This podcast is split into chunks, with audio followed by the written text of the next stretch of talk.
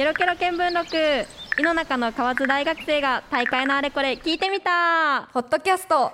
ケロケロ見聞録。ポッドキャストをお聞きの皆さんこんにちは。メディアンリアンよりメイがお送りします。今回はケロケロ見聞録9月放送。大学生よ大志を抱け理想のキャリアを追い求めてのダイジェストをお送りします。では早速9月3日に放送された番組のダイジェストをお楽しみくださいケロケロ見聞録。ポッドキャスト。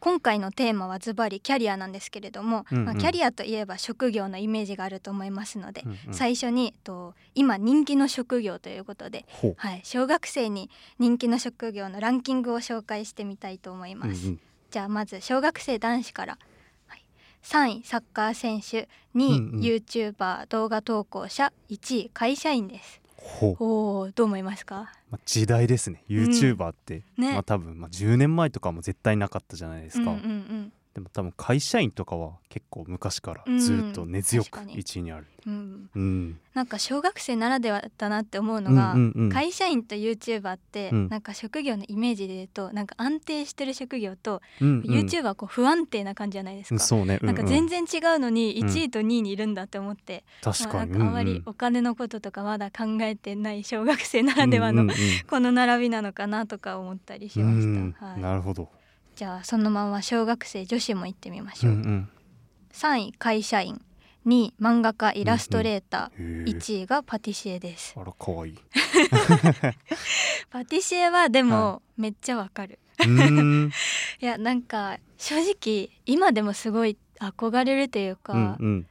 なんかやっぱり小さい頃ってなかなか大人の人と接触する機会触れる機会ないと思うんだけど、うん。うんやっぱケーキ屋さんとかに行って、うんうん。パティシエさん見るとこの人がこんな綺麗なもの作ったんだみたい綺麗でしかも美味しいもうんの作ったんだみたいなこう一番間近でうんうん。触れる相手かな女の子からしたらっていうのはあるので、みんうん。うなん小学生女子が一度は通る道パティシエ一度は通る道かも。男子だと大体うんうん。スポーツ選手とかはまあ大体一度は通る道なんだけど、まあね。うんうん。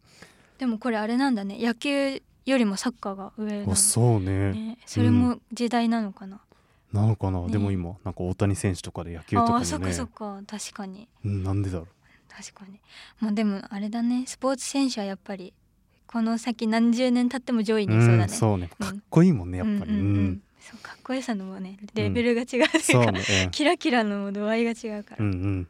ということで小学生に人気の職業はこのようなランキングとなっておりましたケロケロ見聞録。ポッドキャスト。今回のテーマは大学生よ大志を抱け理想のキャリアを追い求めてです、はい、というわけでキャリアをテーマに話していくわけですがそうですね。今後のキャリアっていうところがまあ焦点となっておりましてうん。私たちこれからまあ大学卒業して社会に出ていくわけですけども、うんうん。そういった面ところに目を向けていきたいと思います。はい。はい、で私と、えっと、土は土って読むんですけど、うん。土は、急やな、えっと、まだ大学2年生でうんうん。うんまだインターンとか就活とかも全然始まってない、まそうね。あ始めてる人もいるんですけど、うんうん。まだ本格的ではないということで、うんうん。あのシンプルに自分の夢とかなりたいものとか、うん。まあ、やってみたい職業とかそういうところをこう、うんうん。自由にねあの話していきたいと思います。うんうんで最初になんですけど、まあ、自分の夢とかややってみたいそのキャリアとか言われて、うんうん。こうまあ、実際に放送とかでみんなに話してくださいって言われた時に、それに対してこう抵抗があるかなとかうん。考えていきたいんですけど、うん。土はありますか？僕はまああんまりないですね、うん。まあっていうのもなんか言霊ってあるじゃないですか。なんか言った方が叶う的な、うんうんうんうん。まなんかどんどん発言していった方がうん。なんか自分に責任感もあるというか、うん確かに。なんで、うん、僕は結構話すことにはポジティブになってます、はないるほど。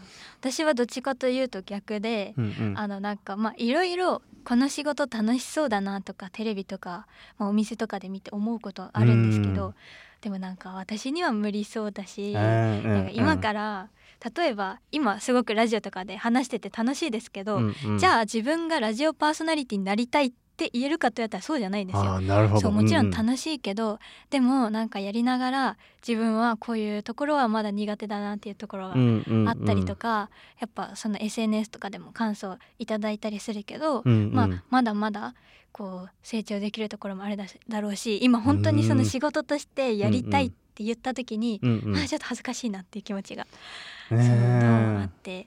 でもこれって不思議なことでうんうん別にいいじゃないですか言う分には。そうね。もうそう。言った方がね。そんな言うのは勝手じゃないですか。うん。なんだけど、そこがちょっと恥ずかしいと思っちゃうんですね。うん。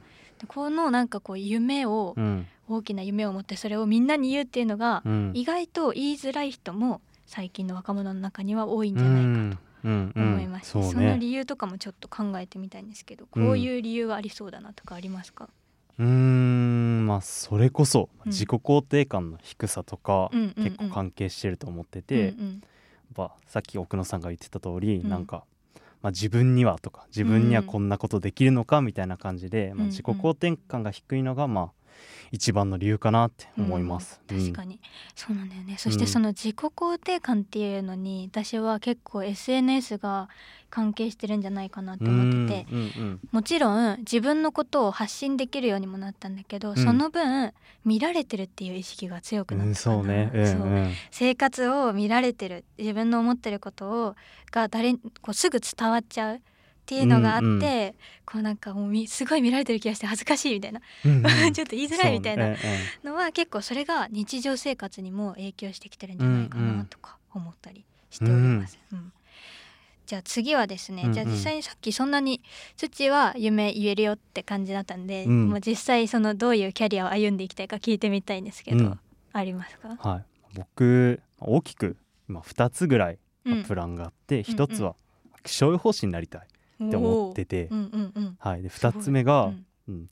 は、まあ、ラジオに携わってみたいっていう夢があるんですけど、いいですね。はい。まあ、まずじゃあ気象予報士になりたい、うんうんうん。まあ、そのきっかけというかうんうんうん。は、まあ、高校生僕が高校生の頃にうん。ウェザーニュースっていう会社があるんですけど、うんうん。奥野さん知ってますか？ウェザーニュース。さすがに知ってます。はい、私でも知ってます。が、まあウェザーニュースの会社がうん。YouTube チャンネルをやってるんですね。はい。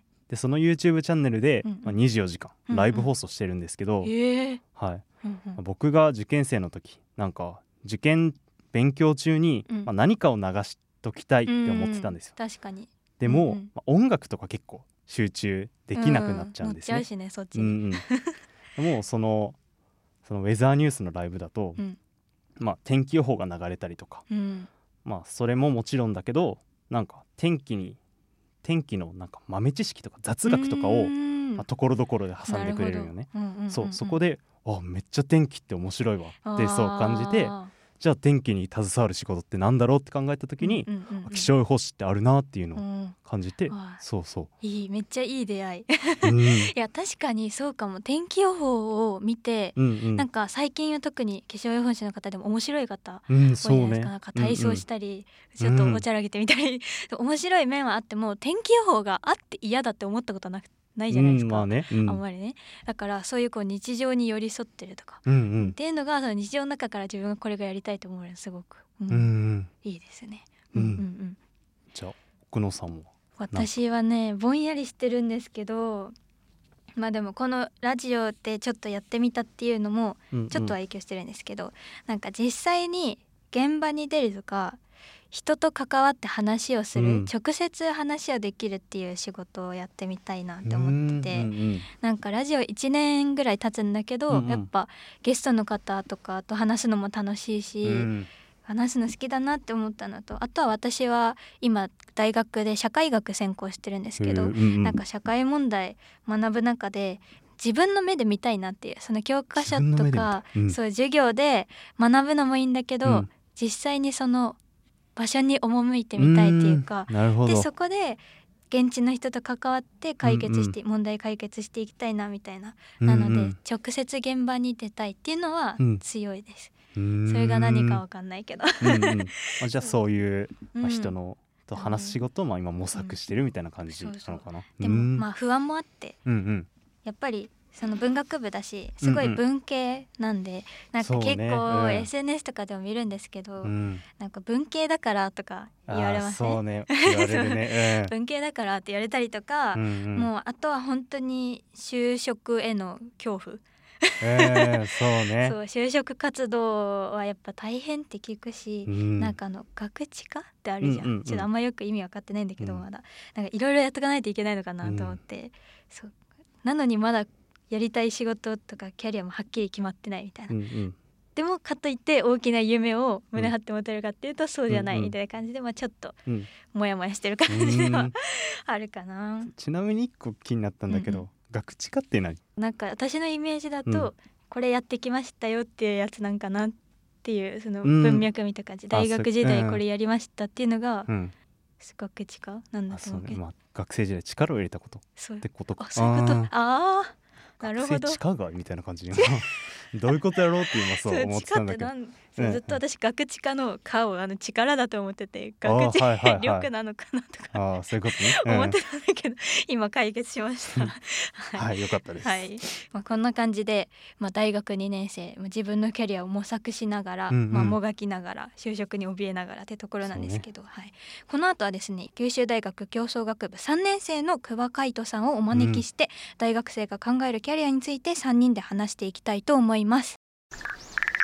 ケロケロ見聞録。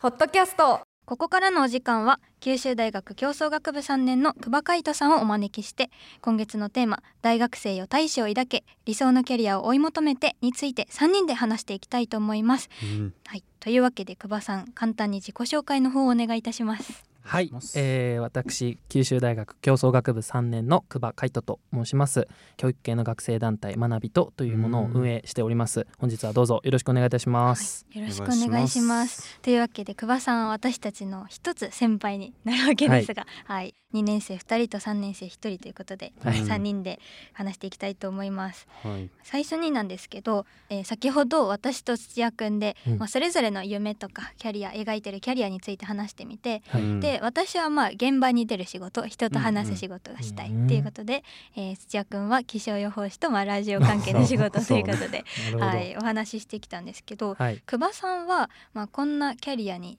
進みたいなとかありますか、あうん。わかりました。もう本当に一言で言うとうん。うん起業家ですね、うん。起業家。はい。それはなんで起業家なんですか？そうですね。もうかなりちょっと長くなるかもわかんないんですけど、うんえっ、ともともと父親が自分の事業をやっておりましうん。て、へー。でこれ後々もうめちゃくちゃ倒産するんですけど、うん。とはいえ父親自身、まあ、他に趣味としてサーフィンもやってたっていうのがあって、アクティブ、平日は、うん。まあ、自分のうん立ち上げた会社で生き生きと仕事をしている父親、うん。で休日は、まあ、海でサーフィンをして楽しそうにしている父親っていうのを、まあ、ずっと幼少期から見てきたっていうのがはい。まずありまして、うん。とはいえ先ほど申し上げたようにあのお金はすっごくなかったので中2の時に、まあ、うん。実際倒産して、うんうん。もうそしたら母親が「起業なんて」ってことをまあやっぱり言い出したわけなんですね。うん。ただやっぱり僕自身父親が楽しそうに起業して見てるのを見てたけど、うんやっぱりもうそこからは起業したいなんて言えない状況が家庭内で続いてきてでそこから自分に蓋をし始めてほんとつい最近まで思ってたんですけど、うんうん。起業家めっちゃ痛いって思ってたんですね。まあ、これよくよく考えれば自分が本当にやりたかったことを言えなかったっていうのの裏返しなのかなってうん思っててなるほど、結局は起業家になりたかったんだろうなっていうのを最近気づいて、うんまあ言えるようにちょっとずつなってるっていうような感じです。うん。はい。うんなんかさっきもさっき話してたところでも自分の夢ってちょっと言いにくいって思ってる人もいるよねっていうところはあったんですけど、うん。うんはい。実は言いにくい夢ほど本当にやりたいかもしれないことかもしーれないですねそうだと。思いますね本当ですに。よね、はい。確かに、うん、あとこうお父さんの背中を見てっていうところが、いうん、やなんかありますよね。結局自分の家族とかが働いてる姿がね、やっぱ印象としては強いですから、はい。大人の中でも、はい。うんうん。確かにあると思います。というわけで、えっとまあ、それぞれ自分が進みたいキャリアとか夢とかが出揃ったところなんですけども、はい。うんここからは3人でまあいろいろテーマを置きまして意見交換をしていけたらと思います。はい。うん。まずあのお互いが言った自分たちの、まあ、進みたいキャリアうんがうん。正直どれぐらい実現可能なのかな、うんどれぐらいできそうってところなんですけど、うんうん。じゃあまあ土屋くん最初、うん。あの気象予報士言ってくれましたけど、うんうん何パーセント100の何パーセントできそう、100のうちうん。うーん70%おー高いおーかかな。うん。うん。うんうんまあなんでかっていうと、うんはい。まあ、ちょっとかっこいいこと言いますと、うん。人生ってちょっと運とタイミングだと思ってるんですね。で、まあ、運って多分変えることって結構不可能に近いじゃないですか,、うんでもタイミング、まあ、チャンスって、うん。まあ、自分が努力すれば、まあうん。得れるものだと思ううん。んですよ。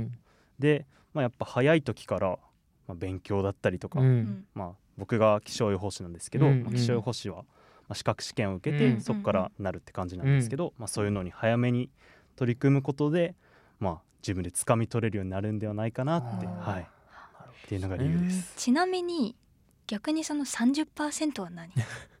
は、うんまあ、気象予報士にまあこれ多分資格試験の話なんですけど、うんうん。やっぱ落ちちゃう可能性ってあるじゃないですああか。なるほど。まあ、それに加えて、うんうん。まあ、もう一回落ちたらもうけモチベーションが継続できなかったりとか、うんまあ、そういうのもまあ未来あるかなと思って、うんうんうん。ちょっと30%はそこがネガティブ要素です。はい。まあ、単純にその気象予報士になるための資格としての難しさが、まあ、うん。30%分の不安として 残ってるかな、うん。うんっていう感じです。うんさんは、えっと、起業家でしたけど、はいはい。何パーセントぐらいなれそうですか？いやもうこれはもう僕の中で100%なれるんじゃないかなと思ってて。というのも仮に自分のまあ将来のキャリアとして据えてるものがうん。誰かの顔を伺ってとか、うん。まあうん社会的なステータスを考えた上で据えてるものだったらうん、うんうんいずれ多分学習とか継続できなくなると思うんですね。うんただまあ一回深い自己内省だったりとか、うんうん。本当に何したいのかっていうのを考えた上で見えてきた、まあ、やりたいことだったりとか執着できるものであれば、うん。それ自体に価値が感じられるので、まあ、おのずと体は動くし、うん。やりたいと思うからどんどんできるようになるし、うん。それが得意になるっていうことでそういうのを据えてるんだったら実現可能性めっちゃ高いって思います。はい。逆だとちょっともしかしたらうんうんうんうん。続かない可能性があるんじゃないかなって最近思うようになりました。そうですね、うん。もうやりたいことが決まってれば一直線にいけるから、うんうんねうん。不安要素が、あの話聞いてて思いました。不安に思ってることはすごい少なそうだと。思ええ いやとはいえやっぱやりたいこと見つけるってめっちゃ難しいと思うので。ですね。難しい本当にそう、うなん、でまあ本当大学生のうちはちょっと僕のこれも主観も入っうんてるんですけど、まあ、はい比較的時間があある中で、うん。まあ、時には休学してもいいと思うし、んんんまあ一回何もしないっていうタイミングを作ってみて、うん。本当に何やりたいんだろうって考えるっていう時間もすごく大事なのかなって思います。その言葉めちゃくちゃ刺さるんですけど、あのっていうのも私が、はい。あのまあさっきちょっと人と関わったり話したりする仕事がしたいって言ったんですけど、自分的には可能性は40から50ぐらいだと思ってて、おっーていうのもまあ2つ理由があって。はいはほうほう。1つ目はあの私もその仕事もしそういう仕事がしたいんですけど、い。うん。あの転職したいなって思ってて。確かになんかねセカンドキャリアまで考えてると。そういや人生の中でいろんな場所とか人とうん。か仕事内容とかをできればやってみたい。ってうんいうのがまず一つ。うん。なんだけど、まあ、それをやるとなると、うんあのこう仕事を変えるっていうのはやっぱこうリスクが伴うんじゃないかなっていうのをいろんなこうメディアとか見ながら思ってて。まあ、影響されてる部分もうん あるんですけどうんやっぱ年功序列とかのイメージあるしうん変えたらお給料もらえなくなっちゃうんじゃないかなとかいう不安でできるのかなっていうのが一つとはい。もう一つはうんとにかくぼんやりしてるんですよ私はまだ。何がやりたいかはっきりしなくて。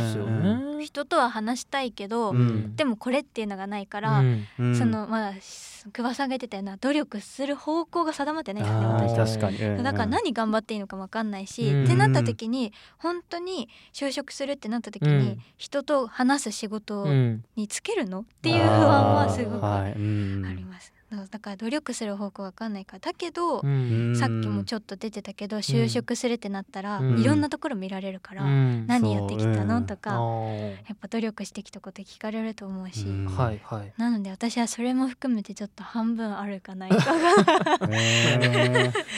っていうふうにそううん。そういうなんかまあ不安要素としてはそこが一番大きいかな。うん転職したいけどそれは無理そうかなみたいなうん。感じですね。はい、でまあごめんやっぱあ夢を一つにやっぱうん。決めるのってめっちゃむずいんやろうね。本当に難しいと思います。でまあ私はまあ自分の体感だけど本当に自分のやりたい仕事ってなんだろうとかうん。ぼんやりしてるって人がうん。結構多いと思う。うん。そうね。うんうんうんううんんそうですね。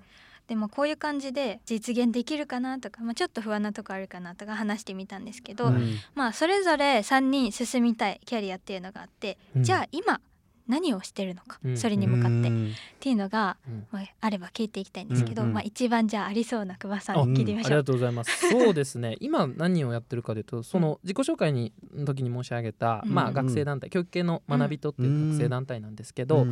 まあそこは結構学校でうん。大学生が、まあ、オリジナルの授業自己探求の授業だったりとか、うん。まあ、SDGs の授業とかをうん。総合の時間だったり探求の時間を使って、うん。えーやらせてもらってるっていうのが一つと、うん。ただこれはまあこれからちょっとまあ引き継ぎ次の代に渡していくっていうのもあるので、うん。今はそのさいあのまあなんていうんですか引き継ぎ業務を やっております。うんうん。で今メインでやってることといえば、まあさっき言ったその、まあ、企業に向けてですね、うん。あのまあ、株式会社リプラジャパンっていう、うんまあ、ベンチャーキャピタルと、まあまあ、ベンチャービルダーっていうふうに総称してるんですけど、うんまあ、そこの人にお世話になりながら、うん。まあ、日々それこそさっき言った自分の内省だったりっていうのを対話を通して深めていったり、うん。じゃあ何したいのっていうの最初の授業選びみたいなのを今うん話し合ってて、はい。僕の場合だと、まあ、やりたいことをやれてない自分が一番うん。やれてないって実感があるけど、うん。でもこれって他の人も多分そうだよね、うん。今の日本社会でうん。小中高と、まあ、自分に蓋をすることで、まあうん。生き延びて生きやすい社会の中で、大学生になった瞬間に果たしてお前何やりたいって言われた時にちょっと待ってよって、うん。そう。確かに。なるわけですよね。うんうんうんでその中にもう一回蓋をできるタイミングが就活だとも思ったりもするんですよ。うんうんなんでまあその僕の場合はちょっと就活とかはしないかもしれないけど、うんまあ、それよりむしろ自分って何がしたいんだっけっていうのを今深めていって、うん。それを他の人もなんか自分のやりたいこととか好きなことができるような支援、まあ、分かりやすいので言うと教育とかうん。趣味の領域ですね、うん。あとは転職のもそうだと思うんですけど、うんそこで何か支援ができるんじゃないかっていうのをちょっと模索してるような感じです。はい、自分の中をこう、ね、自分が何をやりたいかっていうのを見た経験から、うん。まあ、それをちょっと企業とかにもつなげていこうと、はい、土屋くんは何かしてることはありますか？はい。また再三気象予報士の話になっちゃうんですけど、実は来週お。気象予報士試験えー、すごい。あるんですよね。はい。すごい。あるだけで受けないと受けます。あ受け一応受けるんですけど すごい。はい。だから今そのためにうんちょっとずつ勉強は重重ねていってるんですけどうん。まだちょっと努力量が足りないかなっていう感じで。あはい。何回もうできんると思う。ー難しいんですよねその試験結構。難しいと思いますねしかも難しいちょっと結構理系要素が強いうんので。確かにそうなんだ。まあはい。もともとはい。うん。文系だったのもあってうんそこに結構苦労してるっていう感じです。はいなんかお二人とも着実に進んでらっしゃいますけど あの私この順番にしたことを今後悔してるんですけど あのうん。私が将来のためにしてること、まああの私その何やりたいかまだはっきりしてない状態なので、うんうんうん。何をしてるかというとうん。周りの大人をじっと見てます。怖いなその言い方。やだな。そうこれだけ言うとそう怖いかもしれないんですけどあのなんか、うん実際に働いてる人たちってうん。どんな感じで働いてんのかなと確か,、うん。何がよくってうん。その仕事を選んだのかなとかがうん。気になってて、うん。なんかまあ漠然とはしてますけどやっぱ楽しく働きたいっていう、うん。こう気持ち、うん。憧れっていうのはあって、なのでこう例えば、まあ、よくするのはうん。美容室とかに行った時に、話してる時に「なんで美容師さんになったんですか?」って聞いえー、すごい。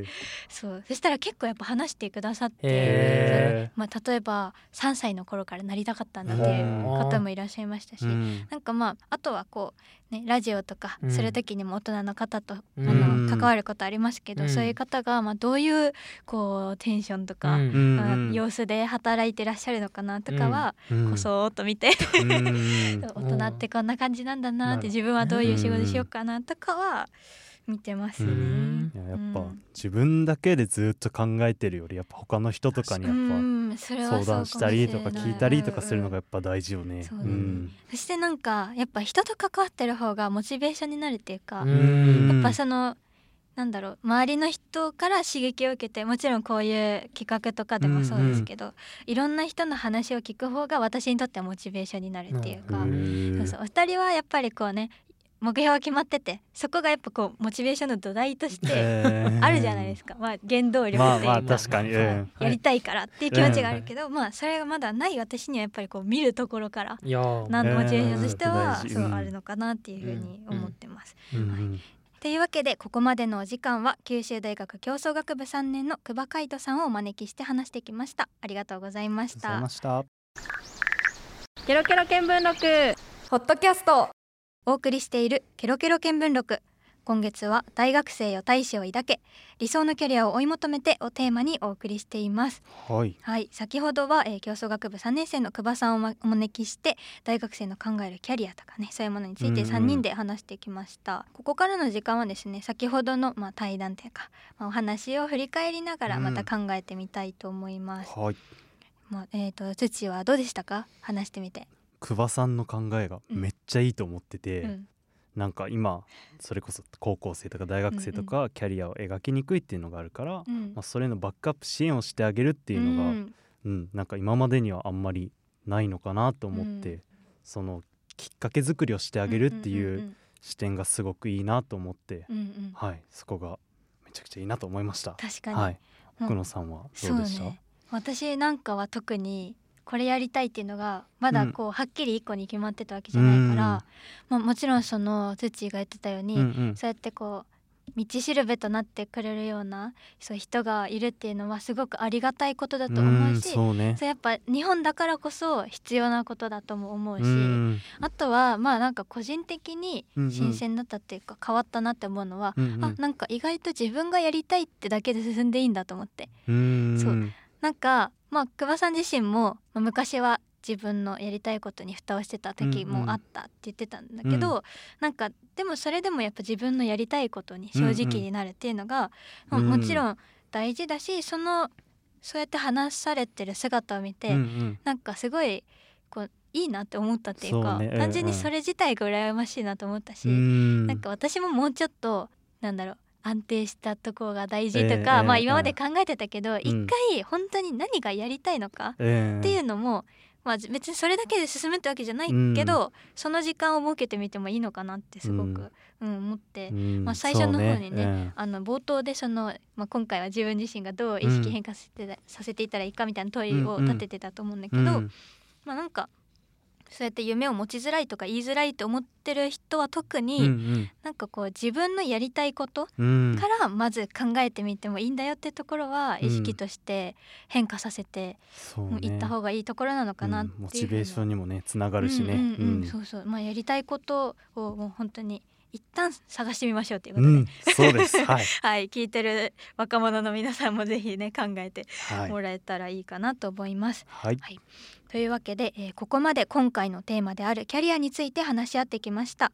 えー、自分自身の意識を少しずつ、まあ、やりたいこととかいったものに変化させていって、うん、えー、大学生だったり若者が胸を張って夢を見られる、うんうん、そして夢を語れる空気が日本全体に広がっていくといいなと思います。はい。ケロケロ見聞録。ポッドキャスト。ここまでお送りしたケロケロ見聞録ポッドキャストお楽しみいただけたでしょうか？ポッドキャストで私たちに興味を持ってくださった方はぜひケロケロ見聞録の本編もお楽しみください。ケロケロ見聞録は毎月第1日曜日の夜10時から11時まで放送しています。ここまでのお相手はメディアンリアンよりメイでした。LoveFM Podcast. LoveFM のホームページではポッドキャストを配信中。スマートフォンやオーディオプレイヤーを使えばいつでもどこでも LoveFM が楽しめます。LoveFM.co.jp にアクセスしてくださいね。LoveFM Podcast